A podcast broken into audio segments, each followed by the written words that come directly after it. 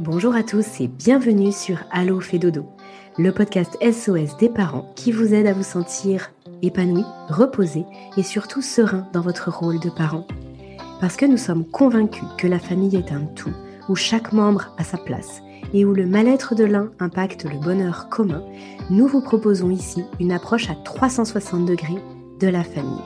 Nous vous parlons de votre quotidien sous tous ses angles. Vos enfants, vous, en tant que parents, mais aussi et surtout la qualité de la relation sont au cœur des sujets de chaque épisode. Toutes les semaines, je reçois des experts, des consultantes et des consultants, des professionnels de la petite enfance qui, à l'image de Caroline Ferriol, fondatrice du village Fédodo, ont tous en commun d'être passionnés et profondément bienveillants dans leur approche et leurs conseils. Nous parcourons ensemble les sujets qui vous intéressent, vous intriguent et vous troublent parfois. Car oui, en tant que parent, de nouvelles questions émergent chaque jour et les bonnes réponses font toute la différence. Très bonne écoute à toutes et à tous.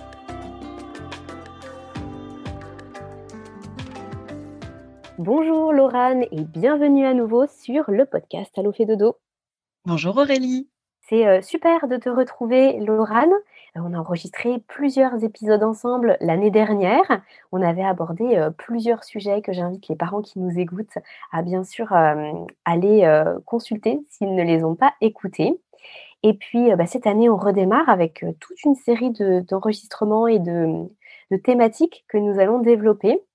Et aujourd'hui, tu avais envie de nous parler de la punition la dans, dans l'éducation. Alors, euh, Laurent, je, te propose de te représenter euh, rapidement et puis de, de, nous parler un petit peu d'Apinani.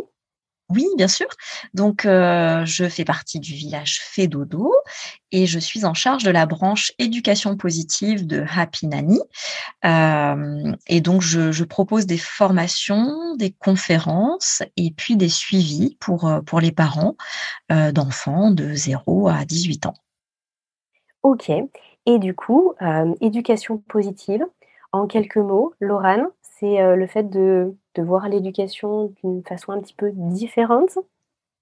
Oui, si on prend euh, l'éducation positive en opposition à l'éducation traditionnelle, celle, celle qu'on connaît le plus en, France en tout cas, c'est une éducation dans laquelle on va hum, partir des, besoins des enfants. C'est-à-dire que quand un, enfant a un comportement inapproprié, donc on va beaucoup en parler en, parlant de la punition, euh, au lieu de, s'intéresser uniquement au comportement de l'enfant, on va se demander quel est le besoin caché derrière euh, le comportement de l'enfant. Et, dans nos réponses, dans les réponses que l'on va apporter, on va essayer d'éviter ce qu'on appelle les violences éducatives ordinaires, dont notamment la punition. Ça veut dire que lorsqu'un enfant va faire euh, ce qu'on appelle communément une bêtise, prenons l'exemple tiens de renverser euh, de l'eau par terre, euh, au lieu de crier sur l'enfant, au lieu de le menacer, et puis si c'est la troisième ou quatrième fois qu'il le fait, au lieu de punir et de l'envoyer au coin, on va se poser la question de pourquoi notre enfant fait ça en fonction de son âge, de notre situation, de ses besoins. Et on va peut-être euh, se rendre compte que bah, il est dans un moment où il découvre euh, ce que c'est que la continence, donc le fait de pouvoir euh, contenir ses besoins et qu'il a besoin de jouer avec de l'eau. Donc on va lui permettre de jouer avec de l'eau tout en lui apprenant à nettoyer avec une serpillère, une éponge quand il fait tomber de l'eau. Ou alors peut-être qu'on va se rendre compte que c'est un enfant qui a besoin d'attention et qui a découvert que euh, en faisant des bêtises, euh, il obtenait notre attention. Donc, au lieu de lui donner beaucoup d'attention sur cette bêtise-là, on va lui apprendre rapidement à réparer et puis on va se dire tiens mon enfant a besoin d'attention je vais lui donner de l'attention dans d'autres moments euh, voilà l'éducation positive c'est regarder notre enfant avec bienveillance c'est-à-dire de se dire que tout ce qu'il fait n'est pas dirigé contre nous, que notre enfant ne nous manipule pas, qu'il ne fait pas les choses pour nous embêter, euh, mais que parfois ces comportements sont liés à de fausses croyances ou à des besoins cachés. Euh, ou que ce, sont parfois des, appels au secours. Moi, je dis souvent que, je suis pas la seule à le dire, hein, qu'un un enfant qui fait des bêtises euh, ne le fait pas par plaisir et que c'est rarement un enfant qui se sent bien. Donc voilà, euh, l'éducation positive, c'est une manière de d'accompagner les enfants, euh, voilà, avec un, regard, euh, un regard bienveillant posé sur eux. Et justement, je trouve que cette thématique de la punition qu'on va aborder aujourd'hui, elle est comme, alors, ça c'est mon interprétation, mais j'ai l'impression qu'elle est au cœur de tout ce que tu viens de nous expliquer. Parce que finalement, la punition, elle est quand même très souvent utilisée dans l'éducation que tu disais traditionnelle. Hem, quand les parents, ils sont ils sont un peu démunis, qu'ils ne savent plus quoi faire ou qu'ils ont l'impression que s'ils sont trop laxistes, ça va mal se passer par la suite, qu'ils n'ont Mmh. plus de ressources autres pour faire heu, arrêter tel ou tel comportement de leur enfant. Et et toi, aujourd'hui, tu vas nous expliquer, heu, beh, comment finalement on on pourrait fonctionner autrement ou en tout cas, ce que ça peut générer des punitions à la fois pour l'enfant, pour les parents, mais pour la relation finalement, parce que c'est ce qui est en jeu aussi. Exactement. C'est vraiment ce que tu viens de dire, en fait, souvent les parents punissent parce qu'ils sont démunis ou qu'ils n'ont pas de ressources ou parce qu'on a aussi cette croyance que si on fait peur à un enfant il ne recommencera plus. En fait, un parent qui punit, heu, n'est pas un parent qui veut du mal à son enfant. C'est un parent qui veut éduquer son enfant et qui pense: «Tiens, mon enfant vient de faire quelque chose qui est une bêtise, je ne veux pas qu'il recommence, donc je vais lui faire peur». Après, on a aussi les punitions qui arrivent dans un moment de grande colère. C'est-à-dire que votre enfant va faire, quelque chose qui vous met hors de vous. Heu, on peut imaginer dans une fratrie, un grand qui va taper sur un tout petit de 6 mois, qui va pousser un un une petite de 12 mois qui apprend à marcher, qui va tomber par terre, se cogner la tête. Là, on peut avoir un mouvement, nous, parents, heu, qui est un mouvement de révolte. «Non mais c'est pas possible, il peut pas faire un truc pareil» et heu, parce qu'on est révolté, on va poser une punition. On va envoyer notre enfant au coin, on va, heu, le priver de quelque chose. Ça, c'est un un une sorte de mécanisme. On a une pulsion, une envie de faire souffrir parce qu'on a souffert ou parce qu'on a vu souffrir. Mais on n'est pas mal intentionné quand on fait ça. On ne veut pas que l'enfant souffre consciemment, mais inconsciemment, il y a quelque chose qui nous pousse à faire ça. Donc c'est assez, heu, naturel, assez fréquent, le l'Observatoire des violences, heu, éducatives ordinaires, je crois que c'est le chiffre de 85% hein, de parents qui, qui ont recours à la punition, à la fessée. Moi, je l'entends très souvent dans les suivis, les consultations que je fais, des parents qui m'appellent et qui, face à un comportement, ont donné une fessée, ont puni, ont envoyé au coin parce qu'en fait, heu, bah, ils ne voyaient pas d'autre solution et que, bah, voilà, instinctivement, quand, heu heu, leur colère monte face à la bêtise de l'enfant, bah, ils ont que ça, ils ont que ça comme ressource. Alors je pense que ce qui est important, c'est d'abord de comprendre ce qui se passe quand on donne une punition. Et moi, je me souviens, heu, donc je suis enseignante aussi en lycée et et dans mon établissement, on nous avait proposé à un groupe de collègues avec lesquels on travaillait sur une classe, heu, éducation positive. On nous avait demandé de présenter un peu ce projet au reste, des enseignants, du lycée et un de mes collègues m'avait dit: «Ah bah, ce serait bien que tu parles de la punition». Et je lui ai dit: «Ouh là là là là, c'est un sujet très sensible» et en fait, lui-même, heu, recourait régulièrement à la punition avec, heu, avec son beau-fils. Et heu et donc il il me questionnait, en fait. Et donc il me demande, «Bah oui, mais mais finalement, ça marche bien la punition?» Il me raconte une histoire. Il me raconte que lorsque l'été était là, hem, son beau-fils allait réguliè régulièrement chercher des glaces dans le congélateur et régulièrement, il oubliait de fermer le congélateur. Donc il l'a prévenu 1 fois, 2 fois, 3 fois, puis à la 3e fois, il l'a puni. Il l'a privé d'écran et donc il me dit: «Bah, tu vois, la fois d'après, il y a pensé». Et donc sa démonstration, son anecdote, c'était pour me dire: «La punition, ça marche» et je lui ai dit: «Je ne vais pas te contredire. Effectivement, la punition, ça marche, c'est efficace. Mais à ton avis, pourquoi est-ce que ton beau-fils ferme le congélateur? Est-ce que c'est parce qu'il a compris pourquoi c'était important de le fermer ou est-ce que c'est parce qu'il a peur de la punition et peur de toi?» «Ah, oui, effectivement» et je lui ai proposé la solution suivante. Je lui ai dit: «Est-ce que tu penses que si tu avais mis une petite affiche sur ton congélateur qui disait, heu: "Attention, heu, glace à l'intérieur, heu, qui aime, qui aime le froid, surtout ne pas ne pas laisser la chaleur entrer", enfin un petit un petit texte quoi, une petite affiche, Est-ce que tu penses que ça lui aurait permis de fermer le congélateur? Bon, bah oui. Bon. Et la différence, c'est que là, il l'aurait fait parce qu'il aurait compris, et puis parce que quelque chose de sympathique lui aurait rappelé de le faire, mais pas parce qu'il a peur. Donc, vraiment, je pense que ce qui est important de dire, c'est que oui, la punition, c'est efficace. Maintenant, quelles sont les conséquences et qu'avez-vous envie de faire? Et c'est euh, dans un, ouvrage que j'adore qui s'appelle euh, Sanctionner sans punir.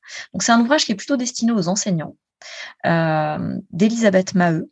Et elle explique en fait par un petit schéma qui est très bien fait que dans une éducation où on punit beaucoup, on crée donc une crainte.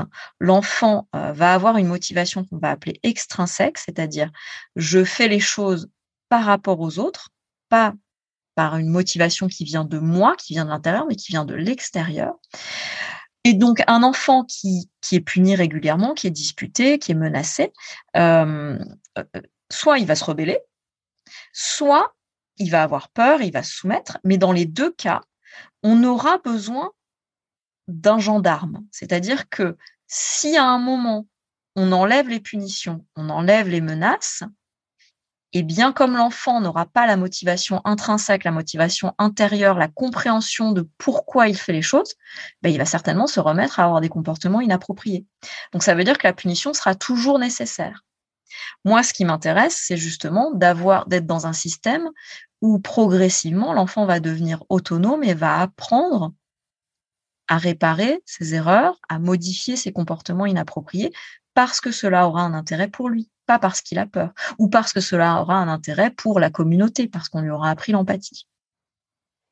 Alors, une petite question, Laurane, par rapport à, tout ce que tu nous dis. Je pense que ça peut être intéressant de préciser euh, à qui tu t'adresses lorsque tu parles de tout ça. J'entends par là, l'enfant à quel âge? Est-ce que là, les parents qui ont un enfant de 2 ans, de 4 ans, de 6 ans, euh, peuvent euh, voir la même chose derrière tes propos Ou est-ce que ça dépend de l'âge de l'enfant et de son évolution? Ou est-ce que ce que tu dis, c'est vrai tout le temps? C'est vrai tout le temps. Enfin, c'est vrai tout le temps. De mon point de vue, c'est vrai tout le temps. C'est-à-dire qu'on a complètement le droit de ne pas être d'accord avec moi. Euh, donc, c'est ma vérité à moi. Euh, donc, je, vais citer un peu les, sources. Hein. Euh, je trouve que c'est important de savoir. donc, je parle en, mon nom, mais, mais moi, je, me considère comme une passeuse de savoir. Hein. je suis enseignante. Donc, ce, dont je parle, ça vient de, des théories qui ont été développées par Thomas Gordon et, Jane Nelson, et puis après bien d'autres, et, et, avant aussi en amont. Mais, mais vraiment, moi, c'est ces deux auteurs que je trouve très très intéressants et qui sont très accessibles, que, tous les parents peuvent lire. lire. Alors Thomas Gordon un petit peu moins, euh, je trouve le, départ de, l'ouvrage, qui s'appelle Parents efficaces, mais quand on a le courage de rester les, les 30 premières pages, après c'est vraiment passionnant. Euh, et, et, donc oui, c'est à partir de, tout petit tout, tout, tout petit. Et, euh, Parce qu'effectivement, la, la, question qu'on peut se poser, c'est comment l'enfant, par exemple là tu disais euh, la petite anecdote par rapport au congélateur, parce mmh. qu'effectivement bah, l'enfant en question est assez grand pour pouvoir être dans la communication, mais la communication verbale, de comprendre aussi quels peut être les enjeux, etc. Avec un tout petit, on se dit oui mais adapté ou alors que je ne le trouve pas adapté, s'il n'y a pas de punition, ça peut être ça aussi l'enjeu pour le parent. Oui, ouais, ouais, complètement. Euh, alors, bah, si on se remet dans la logique de tout à l'heure, euh, imaginons un tout petit. Donc un, tout petit, les bêtises qu'il va faire, c'est mettre les doigts dans la prise, c'est euh, tirer la queue du chat, c'est attraper un objet qu'il faut pas attraper. Euh, donc imaginons une punition. Qu'est-ce que c'est? Une punition, c'est je mets au coin ou je prive un enfant de quelque chose. Donc si le petit de un an, on le met au coin parce qu'il a mis les doigts dans la prise, je peux t'assurer qu'il ne va rien comprendre euh, il n'y a pas de lien. Je veux dire, même pour nous adultes, le lien est quand même un peu complexe à faire. Entre tu mets les doigts dans la prise, donc tu vas dans un coin de la pièce et tu bouges pas, ce qui est quasiment impossible à faire pour un enfant de un an. Euh, alors qu'il sera beaucoup plus intéressant de se mettre devant cette fameuse prise avec l'enfant et puis de lui dire aïe aïe aïe, oui oui oui, stop, pas les doigts dans la prise. Aïe, aïe, aïe, ça fait mal. Et chaque fois qu'il va y retourner, de le rediriger ailleurs. Et, alors, moi, j'ai souvent des parents, parce que dans les formations, j'explique aux parents que, euh, voilà, ce que je viens de vous dire, on s'assoit devant la prise, on dit la prise, on la regarde, on essaye d'utiliser des, formules positives. Parce que c'est vrai que dès qu'on on utilise des formules négatives du genre euh, on ne touche pas la prise, l'enfant, il entend toucher, donc il veut toucher la prise. Et j'ai beaucoup de parents après qui me disent, bah, j'ai beau lui dire 15 fois on regarde la prise, il continue à vouloir y aller. On peut aussi un petit peu dramatiser, donc on va aussi un petit peu faire peur à l'enfant dans, dans, ce qui concerne la sécurité, mais on va pas lui faire peur. On, va, on ne veut pas qu'il ait peur de nous, on veut qu'il ait peur de l'objet c'est-à-dire qu'ils comprennent. Donc, on peut faire pareil avec un poêle, avec une cheminée. Si on veut pas que l'enfant y aille, on, se met à hauteur de l'enfant, on se met avec l'enfant devant le poêle, devant la cheminée. On tend la main pour montrer la cheminée, puis on fait aïe aïe aïe, c'est très chaud, c'est dangereux, c'est vraiment dangereux. On peut faire la même chose quand on apprend aux enfants à faire attention euh, sur le bord de la route. On peut dramatiser pour que l'enfant ait conscience du danger. Donc ça, ça ressemble un peu à l'idée de lui faire peur, mais on ne veut pas qu'il ait peur de nous. Et on ne veut pas, euh, l'idée, c'est pas si tu mets les doigts dans la prise, si tu touches le poil, il va t'arriver quelque chose de désagréable comme aller au coin. L'idée, c'est te faire comprendre qu'il il y a quelque chose de dangereux et on est du même côté. On est ensemble. Je suis ensemble, je suis avec toi pour te dire. Et moi non plus, je ne touche pas cet objet parce qu'il est dangereux. Alors que quand on va punir un enfant, et, euh, moi, ça, m'est arrivé avec mon fils de 14 mois qui avait été puni par une nounou et euh, parce qu'il avait renversé, euh, il s'amusait à renverser son biberon sur la table. Et on avait eu cette discussion avec elle et on lui avait dit, mais bah, avec euh, avec beaucoup de bienveillance, mais que à 14 mois, notre enfant ne faisait pas le lien entre je renverse le biberon et donc nounou me met dans un coin. Ce qui se passe pour l'enfant à ce moment-là, un enfant petit, c'est juste, bah, je suis abandonnée, je, on m'aime plus, je suis mis dans un coin, mais je suis même pas sûre qu'il fasse le lien entre j'ai renversé et je suis dans le coin. Donc, je, par rapport à ta question, je pense que c'est même encore plus important quand ils sont tout petits de ne pas punir. Parce qu'il y, a y a même pas la compréhension de ce qui se passe. Et alors, euh, quels sont les, les leviers d'action pour les parents? Là, tu nous disais, on s'assoit, enfin, on se met à hauteur de l'enfant, on lui parle. Euh, pour toi, c'est ça, la clé? C'est ça qui vient remplacer la punition. Alors j'ai envie de te poser la question, Laurane, est-ce que ça marche à tous les coups? Puisque tu disais la punition, elle est efficace sur le comportement. Et parfois, dans le rush du quotidien, les parents, ils veulent être efficaces. Alors, ils peuvent se dire, oui, mais ça, si ça marche une fois sur dix, moi, j'ai pas le temps. Comment je fais? Qu'est-ce que tu nous répondrais? Ouais. Alors, bah, déjà, à chaque fois qu'on me pose la question, est-ce que ça marche à tous les coups? Euh, ma réponse, elle sera toujours la même. Non, ça ne marche pas à tous les coups. Euh, nous, ne nous, ne programmons pas des robots, nous élevons des enfants, des humains. Euh, chaque enfant sera différent. Et donc, alors, il ne s'agit pas seulement de s'asseoir à côté de l'enfant et de lui parler. déjà, la première chose, c'est que ça dépend de comment on va parler à l'enfant. souvent, on, on confond euh, une communication efficace avec l'imitation d'une communication qu'on aurait avec un adulte. Un enfant est un enfant et on ne va pas dire les mêmes choses à un petit de 14 mois qui renverse son biberon euh, qu'à un adulte euh, qui, qui, voilà, bref, on ne parle pas de la même manière. Donc souvent les adultes ont tendance à trop parler la communication n'est pas toujours adaptée au, au, cerveau des petits, donc c'est-à-dire effectivement quand on va dire ne touche pas, l'enfant va entendre toucher et donc va forcément recommencer. Donc on ne comprend pas pourquoi il recommence systématiquement, mais c'est parce que systématiquement il entend le mot. Ensuite, parfois effectivement, il faut dramatiser un petit peu quand il s'agit de la sécurité, vraiment faire comprendre euh, par euh, par des, des explications très simples. Euh, la route, c'est dangereux parce qu'il y a les voitures qui peuvent qui peuvent te cogner, ça peut faire boum, c'est dangereux. Euh, le feu, aïe aïe aïe, ça peut brûler. Euh, et puis, il faut aussi, enfin, on peut aussi rediriger les enfants. C'est-à-dire que voilà, un tout petit qui va vouloir systématiquement aller euh, gratter la terre d'une plante, euh, tirer une nappe, attraper un objet, euh, ouvrir un placard qu'on ne veut pas qu'il ouvre, eh bien, on va lui proposer au moment où on lui interdit l'accès à cet objet-là, on va lui en proposer un autre et on va valoriser le fait qu'il s'intéresse à autre chose. Ah bah voilà, bah ça c'est pour toi. Super, c'est ça. Et c'est le, toutes ces choses-là, plus la répétition et la patience, qui vont faire que ça peut effectivement marcher. J'ai envie de dire ça va marcher, mais je peux peux rien garantir. Ce serait pas honnête de dire oui ça va marcher. En tout cas moi ce que je constate, c'est que euh, c'est beaucoup plus agréable pour le parent d'être dans ce fonctionnement-là que dans la punition, qui engendre quand même euh, euh, une ambiance assez négative, à la fois pour l'enfant, mais aussi pour le parent. C'est pas très agréable de punir. Et puis, en fait, si sur certains points, sur certains objets, il y a des enfants qui vont, on ne sait pas pourquoi, ils vont faire une fixette. Alors il y a des trucs ça va marcher, puis d'autres ça va pas marcher. On peut aussi euh, adapter l'environnement. Et ça, c'est une proposition que font tous les auteurs de l'éducation positive. Quand euh, on n'arrive pas à modifier un comportement, on peut aussi réfléchir et modifier l'environnement. Euh, si votre enfant, il, bon, bah, vraiment, vraiment, cette plante, c'est pas possible, il va toujours dedans. et vous êtes au point où vous allez punir alors que vous avez essayé d'autre chose et que vous vous êtes dit non, je ne veux pas punir bon, ben, peut-être qu'il faut enlever la plante pendant un mois, deux mois, et puis euh, vous la remettez, vous voyez ce qui se passe. Mmh. Donc, il, y a plein de choses à faire, et puis en, fonction de, l'âge de l'enfant. Alors, Jane Nelson, elle propose d'apprendre aux enfants la réparation, et moi, je trouve que c'est quelque chose vraiment d'extrêmement intéressant. Et ça, tu posais la question de l'âge. Euh, dès tout petit, dès 12 mois, on peut euh, prendre une éponge, la couper en deux et puis euh, montrer à notre enfant qu'il a sa petite éponge. On peut avoir un petit panier accessible à hauteur d'enfant avec des serpillères, des chiffons.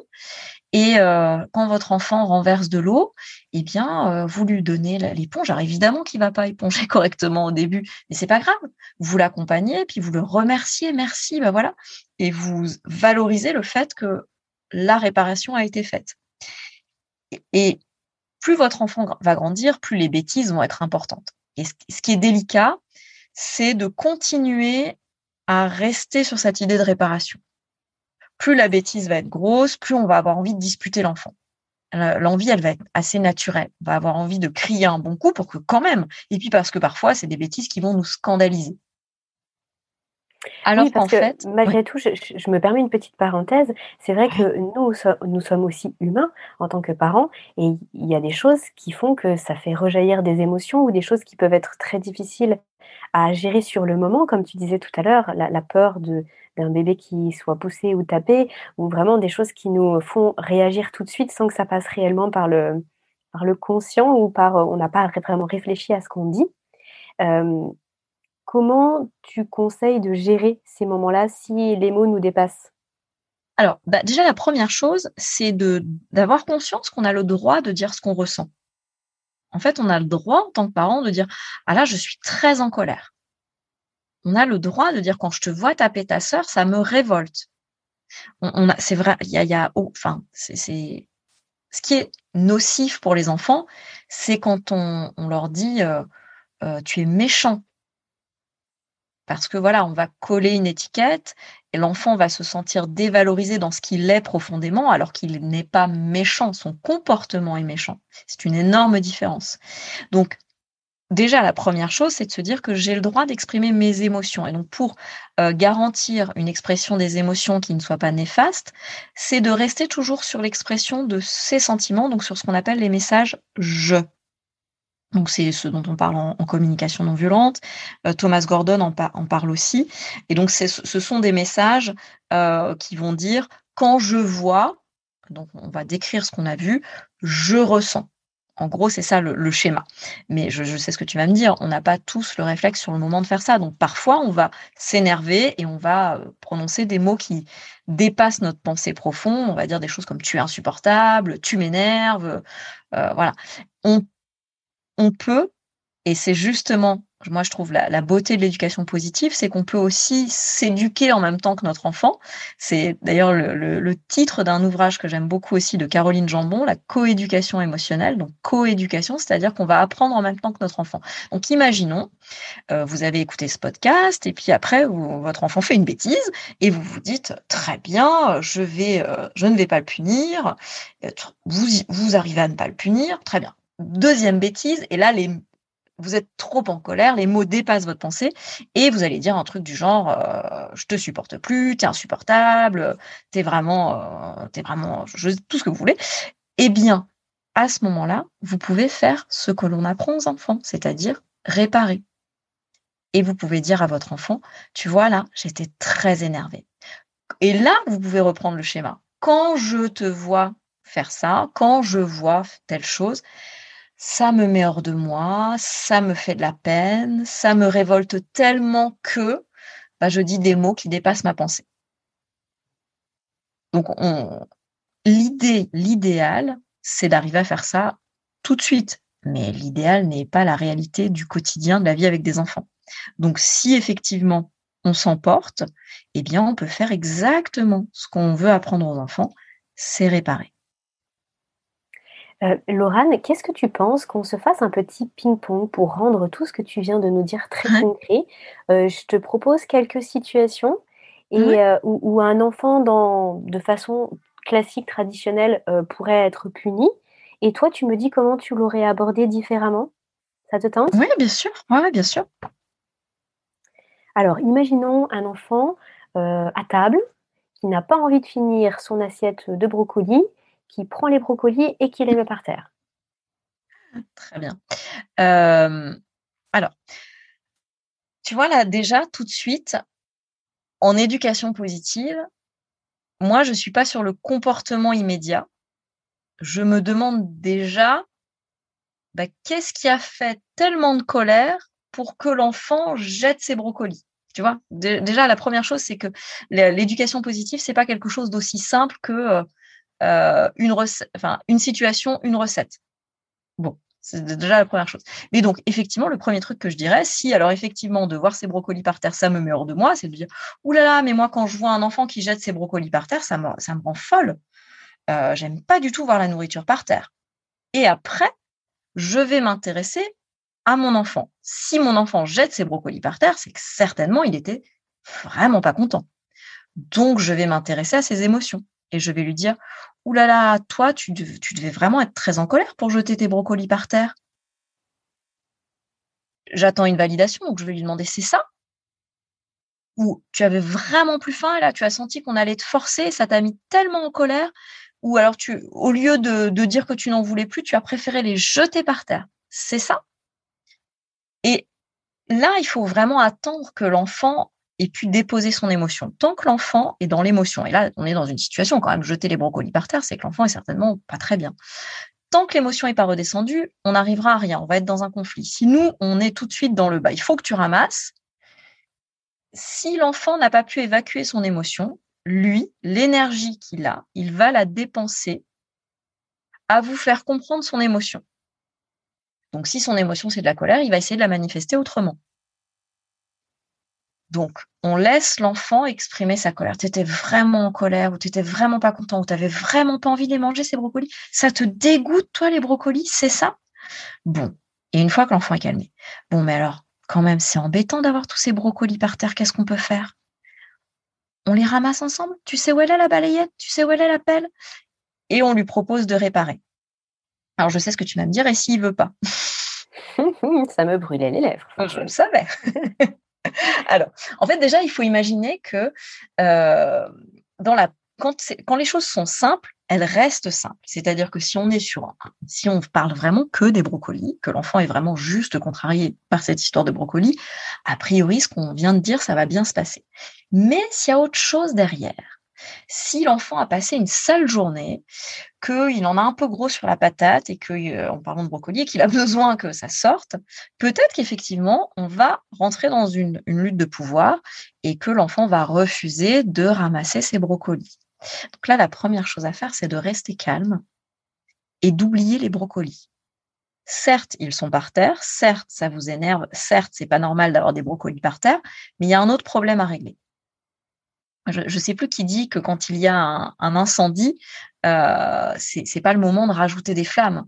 Euh, là, c'est le moment de, chercher à l'éteindre en fait.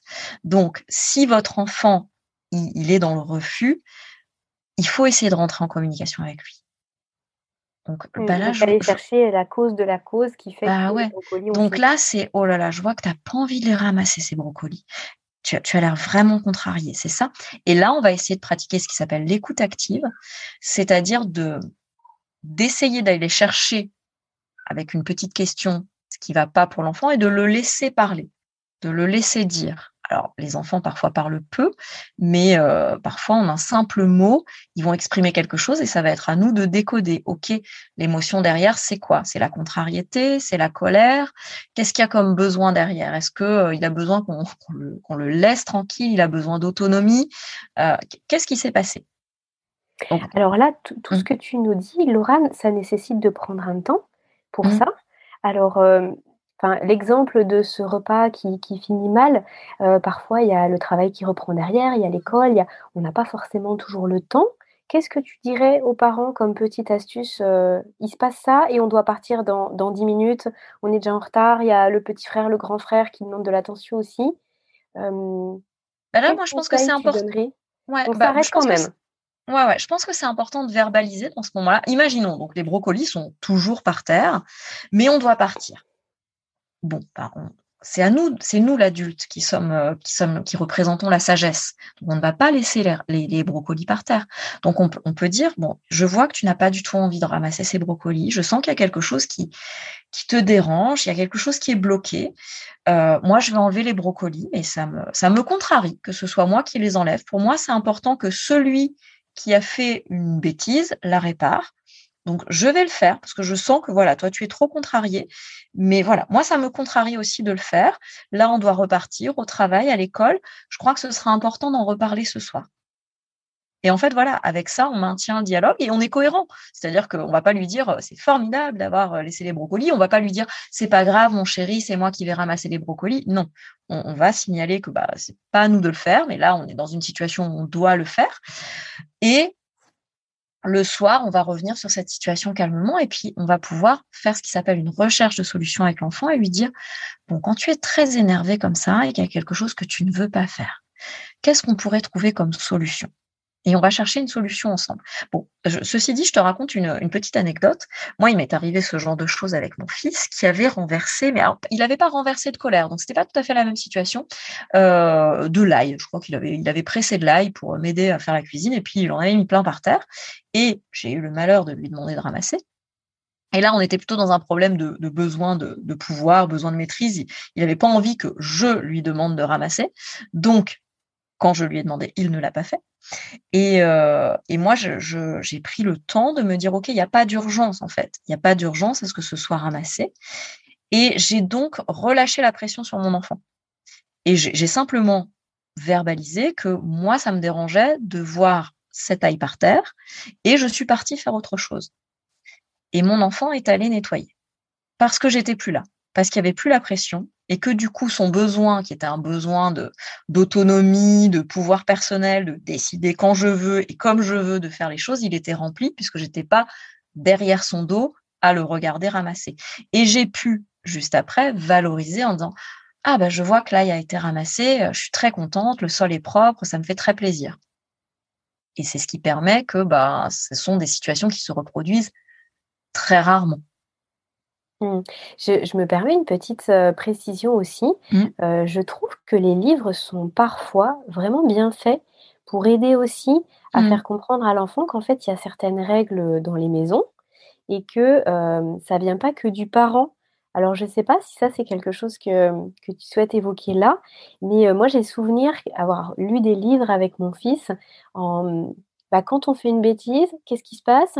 Et là, tu sais, tu avais un petit, euh, un petit volet, par exemple, à ouvrir ou à fermer ou à tourner, je ne sais plus comment mmh c'était. Et du coup, c'est on ramasse ou on nettoie, je ne sais plus. Et du coup, lui, il était très content de, savoir que euh, derrière le petit volet, après la bêtise, forcément, on nettoyait. Et moi, je me suis souvent basée dessus aussi quand il faisait quelque chose et que c'était voilà, pas, sale par terre. Je disais, ah, après une bêtise, ah bah on nettoie. Et il prenait un bout de sopalin pour essuyer. Enfin, je trouve que souvent les livres peuvent être des bons supports. Qu'est-ce que tu en penses? Ah, mais complètement. Ah bah les livres, c'est magique hein, pour, euh, faire comprendre plein de choses aux enfants. Mais je trouve que ce que tu dis, c'est hyper important.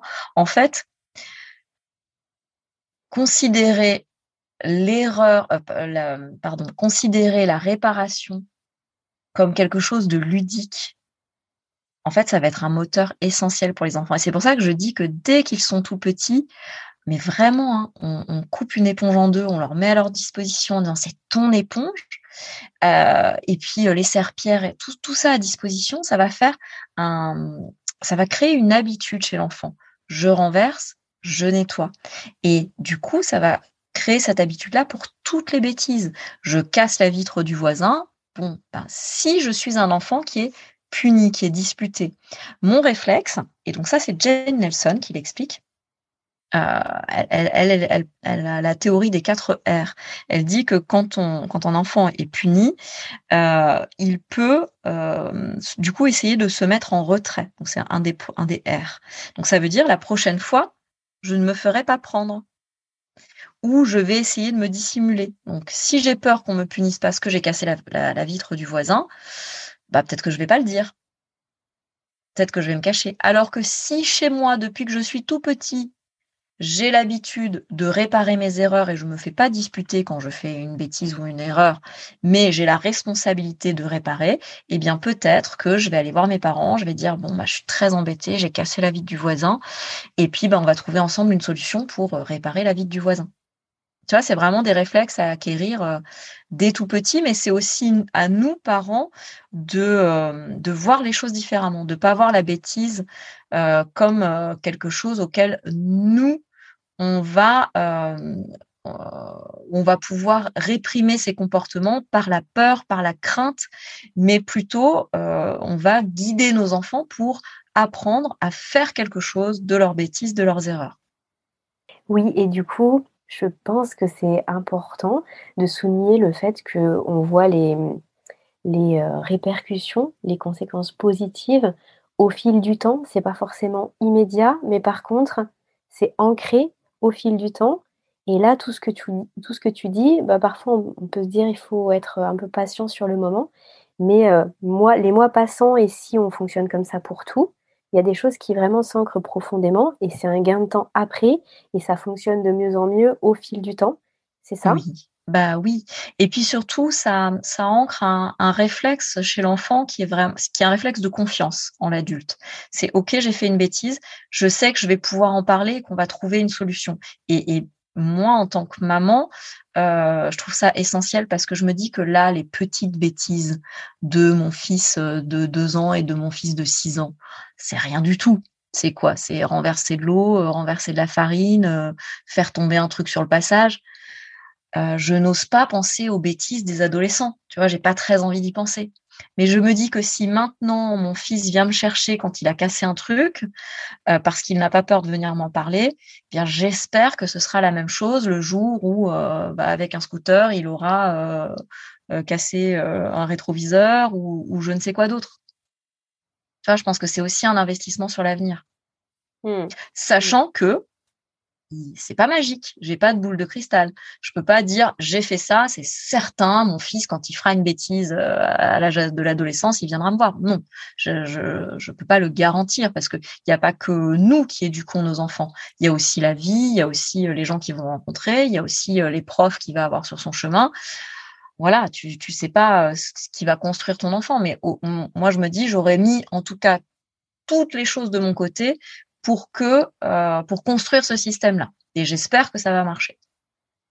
Et puis, comme tu le disais au tout début de notre échange, il y a aussi une harmonie euh, bah, mmh. dans, le foyer qui est plus importante parce que finalement, il n'y a pas tant de disputes que ça. Et donc mmh. ça, bah, année après année, ça fait quelque chose de plutôt serein, de plutôt calme aussi pour, le, pour les enfants et pour les parents. Et euh, c'est quand même plus agréable donc à la fois, tu peux avoir peut-être plus confiance dans l'avenir, mais c'est aussi plus agréable à vivre au quotidien que d'avoir des cris, des punitions et puis la crainte ah de ce bah. qui va se passer. Complètement. Mais c'est vraiment une question d'état d'esprit. Et, moi, je le vis en tant qu'enseignante. Euh, j'ai beaucoup de chance parce que euh, j'ai pas eu besoin de changer d'état d'esprit. J'ai ça en moi depuis toujours. Les premières fois que j'ai mis les pieds dans une classe euh, d'élèves adolescents en France, euh, bah comme tous les profs, hein, j'ai eu des provocations. Je me souviens d'un élève, je, suis prof de chinois, je me souviens d'un élève qui m'avait regardé droit dans les yeux, qui m'avait dit moi, j'aime pas le chinois. Après, je sais pas, un ou deux mois de cours. Donc c'était clairement dirigé, c'était pour me provoquer, c'était clairement pour me dire je t'aime pas toi.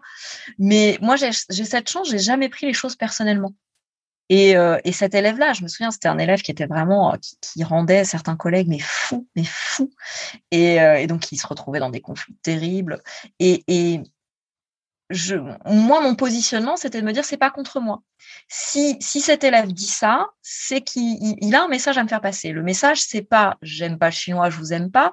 C'est, il y a quelque chose qui va pas, regardez-moi. J'ai besoin de votre attention. Ou euh, quelqu'un m'a fait du mal et donc je fais mal en retour. Je, je pique parce qu'on m'a piqué. Donc, voilà.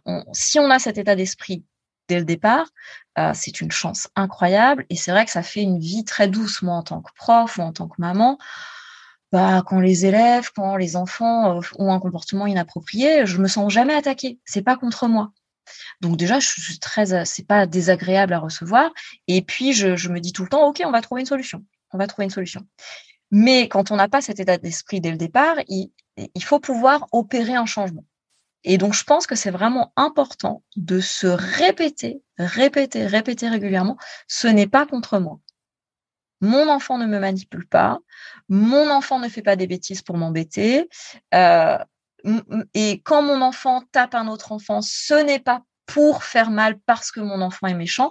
Mon enfant a un cerveau immature et ne sait pas comment exprimer ses frustrations, ses émotions. Et donc tout ça, bah, c'est quelque chose qui se qui s'apprend au fur et à mesure, qui se travaille au fur et à mesure. Laurane, euh, je te mmh. propose qu'on arrive tout doucement à la fin de, de cet épisode sur la punition. Est-ce que c'est ton mot de la fin, ce que tu viens de nous dire, ou est-ce que tu as quelque chose à rajouter? Oui, euh, je voudrais. Je, t'ai parlé des, j'ai parlé des quatre R de Jane Nelson, mais je n'en ai dit qu'un. Donc j'ai un, sentiment d'insatisfaction. Donc je vais dire les trois autres R. Euh, le premier, c'est la, la, rancune. Donc Jane Nelson, elle explique que euh, lorsqu'on punit un enfant, il va dépenser beaucoup d'énergie. Donc, imaginons là, le petit enfant qu'on met au coin, il va dépenser beaucoup d'énergie à euh, prouver que euh, c'est injuste. C'est un peu ça la rancune. C'est c'est pas juste et donc il va être au lieu ce que les éducateurs espèrent quand ils mettent un enfant au coin, c'est va au coin pour réfléchir. L'enfant ne va pas réfléchir, il va ruminer et euh, se dire à quel point euh, vous êtes méchant, vous êtes injuste et, vous allez perdre euh, de sa confiance. Donc ça, c'est une des, des, premières hypothèses de Jane Nelson. La deuxième, c'est le R pour revanche. Et ça, moi, c'est ce que j'appelle le cercle de la violence. C'est-à-dire que voilà, un enfant, bon, imaginons un enfant va taper un autre enfant, vous le mettez au coin, euh, eh bien, il va chercher à faire souffrir quelqu'un d'autre ou vous faire souffrir après. C'est un cercle comme ça, et puis bah, certainement la prochaine personne qui va être touchée va chercher à faire mal à quelqu'un d'autre. C'est inconscient hein, tout ça. Et, donc bah, le, plus intelligent, c'est celui qui va réussir à un moment à, mettre fin à ce cercle et à dire stop. Là, je vois qu'en fait il y a quelqu'un qui souffre et on, va s'intéresser à ça. Et puis le troisième R, c'est le R de rébellion. Donc c'est un enfant qui va refuser la soumission qui va faire l'inverse de ce que vous lui demandez. Donc l'enfant qui est mis au coin, par exemple, dans une classe en maternelle, et qui, pareil, va au coin pour réfléchir, et qui, en fait, va faire le clown. Donc, tu veux me, soumettre, tu veux que je réfléchisse, eh bien ça, tu ne pourras pas me forcer à le faire. Et je vais te le prouver, et je fais le clown. Et encore une fois, tout ça est inconscient. Et donc le, quatrième R, c'est celui qu'on a évoqué tout à l'heure, c'est le retrait. C'est celui de ben, je, je, la prochaine fois vous me prendrez pas, je vais me dissimuler. Et Jane Nelson explique aussi que ça peut être dans, dans, dans ce R-là, dans le R de retrait, c'est aussi la baisse de l'estime de soi. C'est OK, on me punit, on me met au coin ou on m'enlève un privilège. Ça veut dire que je suis quelqu'un qui a moins de valeur que les autres. Donc ça fait forcément baisser l'estime de soi.